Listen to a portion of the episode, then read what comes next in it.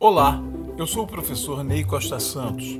Você está ouvindo Ideias em Movimento, uma conversa sobre o que rola nas redes e na nuvem. Uma produção Comunicar PUC Rio.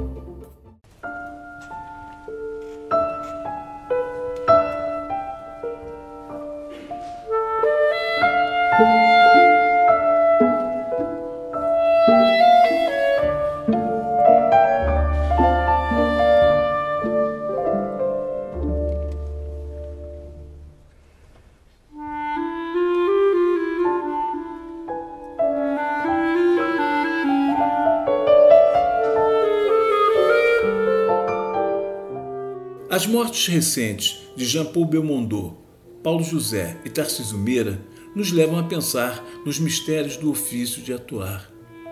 Seus rostos são capazes de uma gama de emoções que vão muito além daquelas imediatas ao personagem, conforme indicadas pelos autores e trabalhadas por diretores e encenadores. É como se eles pudessem, quase que por milagre, expressar sentimentos coletivos de países e gerações. Um sorriso, um gesto podem conter momentos de nossas vidas ou das comunidades às quais pertencemos.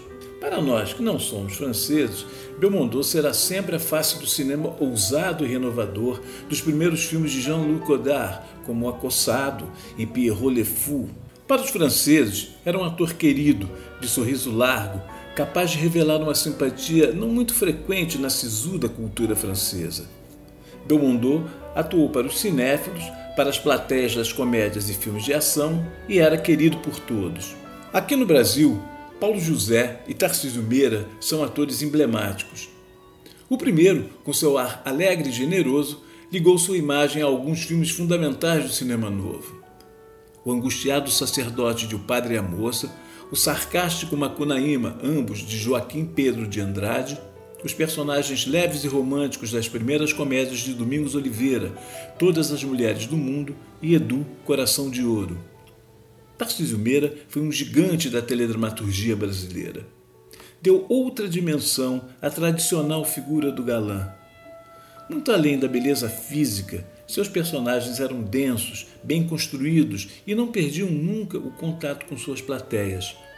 Na televisão, Tarcísio fez João Coragem, um herói popular em tempos difíceis, o destemido capitão Rodrigo de O Tempo e o Vento, o terrível vilão Dom Jerônimo de Amuralha e o metafórico Cristo Militar, personagem da Idade da Terra de Glauber Rocha. As atrizes e atores costumam contar como estudam e compõem seus personagens, mas parece que algo resta irrevelado. Em um jeito de sorrir, em um determinado gesto, em certa tristeza, no silêncio, no riso, na lágrima, percebemos muitas e outras vidas. A beleza de Norma Bengel em O Homem do Sputnik, Os Cafajestes e A Casa Assassinada não morre. No rosto de Fernanda Montenegro, vemos o Brasil e sua história. Nos vemos nela e nos outros que nos revela com a beleza de sua arte.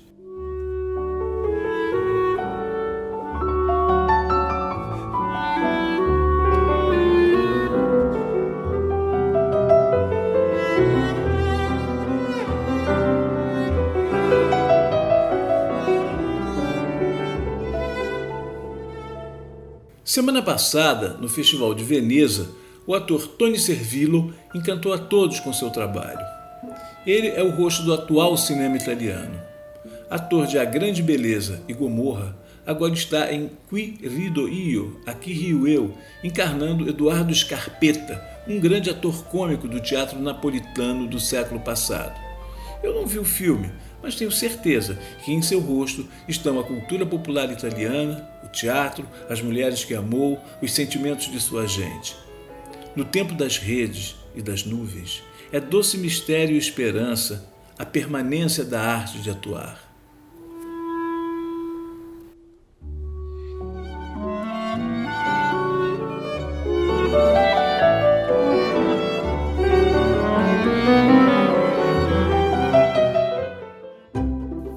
Você ouviu Ideias em Movimento, uma produção Comunicar PUC Rio.